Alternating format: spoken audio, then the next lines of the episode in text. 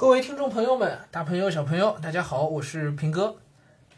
呃，昨天在说，嗯，王鼎钧的这个《昨天的云》和《怒目少年》啊，这两本自传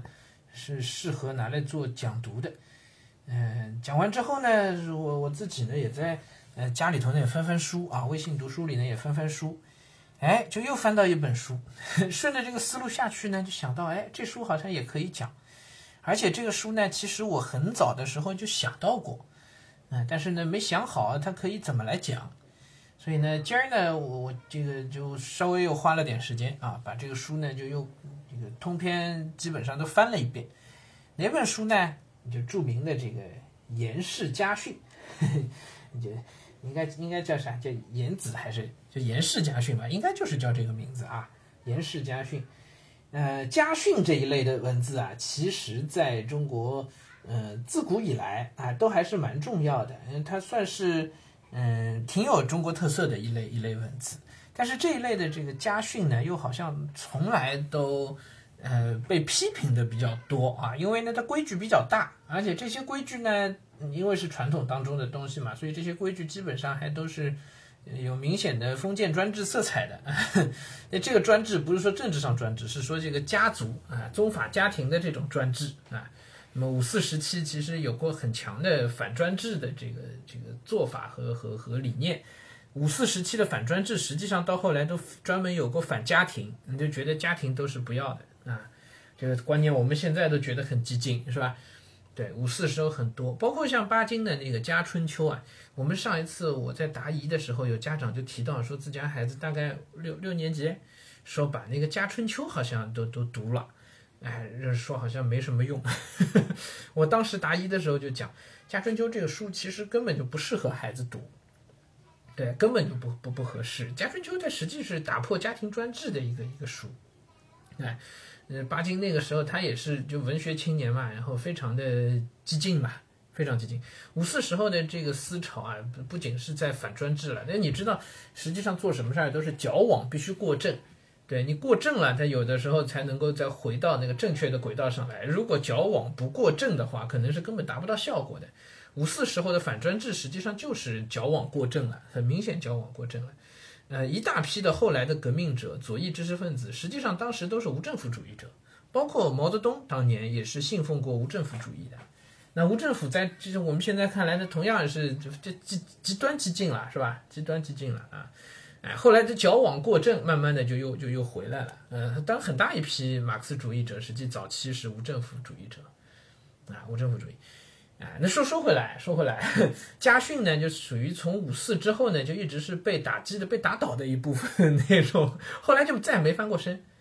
就五四之后再没翻过身这类家训，所以也没有人会说国学经典里头有家训，啊，都没人提啊，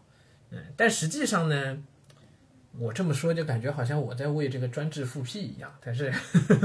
我们不要带这种呃这这政治倾向啊，就客观的来看。呃，中国社会，嗯，它的这个组成方式，它的一些特性，实际上是绵延下来的。你说这个特性就一定是封建的、专制的，就是不好的、是消极的东西吗？也未也未见得，也未见得。就这个社会的人与人的呃沟通方式啊，可能跟西方社会是有一个本质区别的。对，那么这种区别只要一直还存在，那么就意味着你在中国要活得舒适一些的话。你其实必须要去尊重这些规则，哎，这很很自然。我们每每一个人到所谓就人在江湖，对吧？你你你跑到任何一个领域、任何一个行业里边，总有一些这个行业在你来之前就既定的一些规则、一些规矩在里边，对吧？那什么叫行业的规则规矩？实际就是去规范人与人之间的关系，就是所谓的规矩了，对吧？什么是规矩啊？那不就是你这事儿得这么做，你不能那么做，你得尊重人，是吧？就是这规范人与人的关系，都不成文的，是吧？所谓叫潜规则，哎，好了，又用一个负面的词。呵 呵你看这里的负面的东西，呃，或者容易形成这种刻板印象化的负面的观念那么多，这就让我当时特别的犹豫，就觉得，哎呀，家训这东西没法做啊，讲出来好像都是封建专制，都是负面的、消极的东西。但是我自己实际的体验啊，一个呢家里挂着一幅这个碑林买来的诸子家训，啊，从头到尾的读，翻来覆去读了好多遍啊。那里面有些话那是真有道理啊，包括读这个严氏家训，哎，那也同样，这里头封建的东西也一定会有什么奴仆勿用俊美，妻妾切忌艳妆，是吧？啊，什么什么好色而起淫念，抱在妻女，哎，那这都是，当然他用心是好的，劝人为善，但实际上用的方式都是我们现在觉得很可笑的一个说法，是吧？所以这些东西确实是有，但是更多的这书呃这个这个家训里头，你知道就啊，就父亲教训自家子弟，不论是儿子还是侄子啊，子侄辈，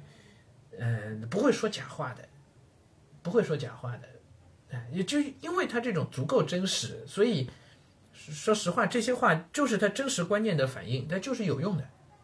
就是有用的。这这我觉得没没什么好说的。就在嗯这个这个中国的这个人与人的关系的模模型之下，这些家训当中所传承的，都是让你可以在社会上生活的更好、生活的更舒适一些的一些基本法门，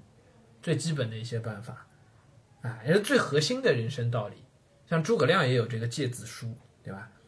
啊，宁静而致远，啊，淡泊以明志，宁静而致远。这这就是诸诸葛亮诫子书里面的话，这话对吗？这话摆到哪个朝代，不摆摆到哪哪个时期，只要还还是中国，这这话就是对的，没什么好说的。对，因为在这个国家几千年以来，啊，不论经历怎么样的思想的革新演进，啊，不论是佛教进入中国，还是西方的文明、西方的观念进入中国。你只要中国还在，你这种人与人的关系就一直还在，就这个中国文化还在，那么这这些最核心的道理就不会变，就不会变。包括像孔子《论语》的《论语》，很大程度上它的价值也在这里，啊，讲什么巧言令色，鲜矣仁，那就事实就是如此啊。哎，那有时候讲不清楚太多道理，但这个就是经验的总结，嗯，那么从这个。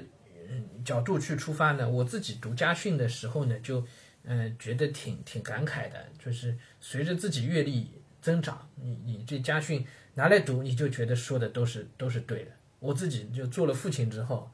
啊，我也想过我们家女儿，我以后得要教她些什么，对吧？哪些为人处事的道理应该要知道的，一方面就哪些规矩或者哪些习惯要养成，这个都还是在呃比较功利的角度。但是我们从一个人，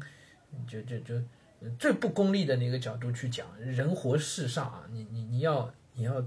站得住吧，对吧？那怎么能站得住？那些最基本的规矩，那些原理是什么？哎，我自己也也尝试着要去总结，想想着以后要跟女儿讲，但是发现就不用我总结了，家训里都有，家训里都有。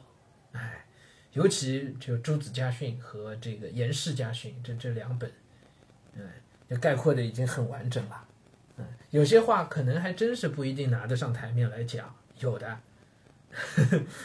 所以我其实到今天我还是有些犹豫，这是不是可以做成讲读，可以可以来说，啊，可能要等我比较仔细的把《颜氏家训》再再读一遍。哎，我以前这这种书，说实话，我以前也把它当成封建余孽在读，批判的在接受，从小开始没觉得这书有多重要，但是又一直听到吧，《颜氏家训》嘛。所以，我我本能的把它当成一个五四余孽来对待，那就是封建余孽来对待的。所以，这这书读的是非常粗糙的，非常非常粗糙。那这次翻一翻的时候，觉得有些话很很有道理，哎，所以也可能到时候我们做一个这个精选，哎，精挑一些出来跟大家白吃白吃啊，这也是可以以小见大的。从这些东西里啊，你可以从他的一两句话，可以引申出很多道理来。啊，可以由那一两句话的为人处事去引到整个，呃，这个对对对社会的一个一个一个描摹啊，对社会状态的一个理解，啊，是可以引申出来的。那这也是我自己的这个读书所得啊，嗯，所以呢，这个节目说不定回头也可以整吧整吧，也可以做一下啊。现在手上能做的节目已经好多了啊，我们那个千字文啊，就是识字课啊。相当于训诂 是吧？识字课，识字课，嗯，之前呢都已经准备的七七八八了，我们基础的准备工作都完成了，嗯，那本来预计是四二三今年就是世界读书日就想上的，但是没想到我我风控在家，结果呢完全没法弄了，啊，这个等我到办公室，很快这事儿就搞起来，啊，然后还有讲读，包括钢铁是怎样炼成的这书也一直还没讲，是吧？对，都可以。还有还有哲学课，哎，我突然觉得这个干劲儿十足啊，觉得身上背着好多的担子，挑着好多的担子啊，这些都是要做的东西啊，慢慢来啊，嗯。是可以做一做呵呵，我自己其实挺兴奋的。每次想到有些什么东西值得跟大家聊聊、讲讲的时候，特别兴奋。包括以前想着做《史记》，也是，哎，这心情其实是很激动的。尤其对我这样就也确实有点后为人师啊，很想讲，停不下来。对这样的人来讲，找到一个好的话题跟大家分享，这心里头是，哎，兴奋啊，很高兴。啊，这也是跟大家一个汇报啊，然后，呃，顺便说说这两天读的书。这两天其实读的主要也就是王鼎钧那个书，再继续往下读。呃，你往下读呢，其实越来越耸动，然后对我来讲吸引力越来越大。但是后面两本呢，不一定合适给孩子们讲，这个我也需要再琢磨琢磨啊。这是一个啊，然后呢，还有就是做些笔记啊，《五四运动史》周策纵的那本《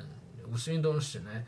呃，我上次提到过，它后面的那个参考文献啊，两千多本啊，两千来本，大概是那个量。我我开始着手整理了，然后发现这个太太困难了，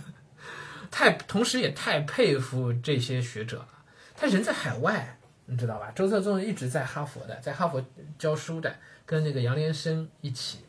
呃，杨连生当年那个阅读的量，我我也读到过一些他自己的文章和余英时先生的一些回忆。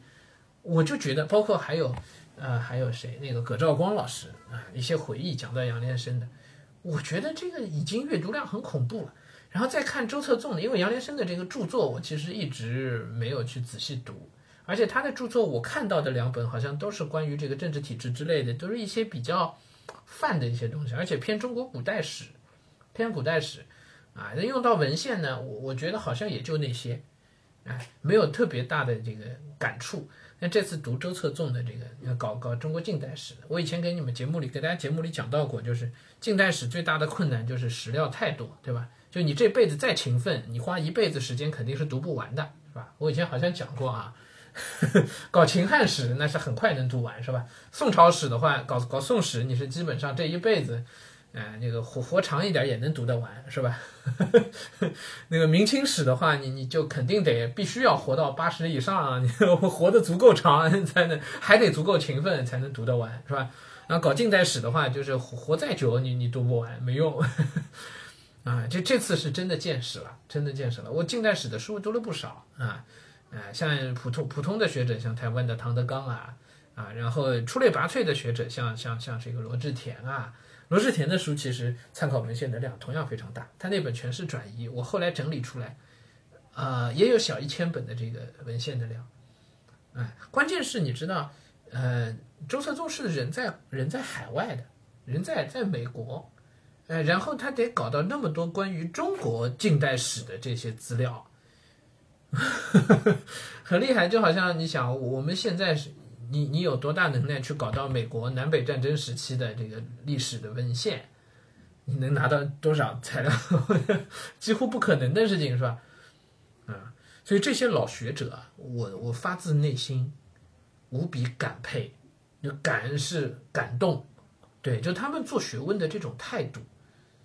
哎，没有人及得上的。你说这东西为什么？你说，如果用用这个市场经济是吧，商品经济角度看，很多人为了利益，哎，这个马克思就讲了三倍的利益，那是什么事儿都能做。你为了利益，你做这个事儿，我可以理解，对吧？就是重赏之下必有勇夫，哎，总有人会会这么干。但是这帮学者，你说为利益，哪有什么利益可言啊，是吧？多一本少一本的，这史料整的辛苦成这样。周策纵写这本五四运动史，还专门另外整了一本史料出来。两本书同时出版的，专门整了一本史料集，所以这种下进去的功夫啊，绝非我们常人可以想见、可以企及。对我觉得我自己可能，哎，这真是这辈子我我再往下干，我就算去去做个历史学家，这辈子往下干，我我超不过，就那是一个标杆，一个丰碑，我觉得我我不可能迈过去，它让人很绝望。所以这个五四运动史这本书，就在呃中国近代史上，它的地位，江湖地位就摆在那里。虽然它好像这书写的平平无奇，好像里头也没有太多作者的观点、史实都都没有展现出来，但是，呃，底子实在太扎实了，实在太扎实了，啊，啊，佩呢当然就是佩服啊，感的是感动，嗯，然后我其实说这个事儿，我想说的是什么？我想说的是，这是我们为人处事的一个一个态度。对，这是我呃这两天啊就在整这个呃编目笔记的时候，我心里头时时涌现出来的一一个一个观点，嗯嗯，就所谓世上无难事，只要肯肯肯用心，肯下功夫，对。哎，我自己反思一下，觉得我我我其实是缺少这种认真的态度的。嗯 就变成要写检讨了，嗯，就这种这种认真的态度，我在自己的生活中，在我在我自己的所经历的事情里，包括看看身边的人当中，我我几乎从来没看到过，嗯，其实很让人动容。那如果我们真的能有这样一种认真的态度、扎实的这种坐冷板凳的这种态度进去的话，那一定，我相信是一定可以做出一些成绩来，哎，可以拿出真正了不起的东西来，以此自勉啊，也也拿这个来来跟大家共勉共勉啊。就其实任何一份工作，做任何一份事业，都需要这种精神。我以前老说，聪明人下笨功夫，是吧？嗯，但那个那个笨功夫，我所说的笨功夫，那个那个程度。和现在我所看到的周策纵的这种笨功夫的程度，还是还是不好比，还是不好比，所以就让我痛感，哎，让我自己清醒的意识到，我自己所说的这种笨功夫的程度，其实还还远远不够。对，就我我还是活得太轻松了，哎，用功还还是不够扎实，所以拿来跟大家共勉啊。我们每个人在各行各业任何一件事情上，这这真愿意下死功夫进去，一定会有成就的。好了好了好了，别的就不说什么了，好吧？今天就跟大家，呃，聊到这里啊呵呵，继续埋头读书做笔记去。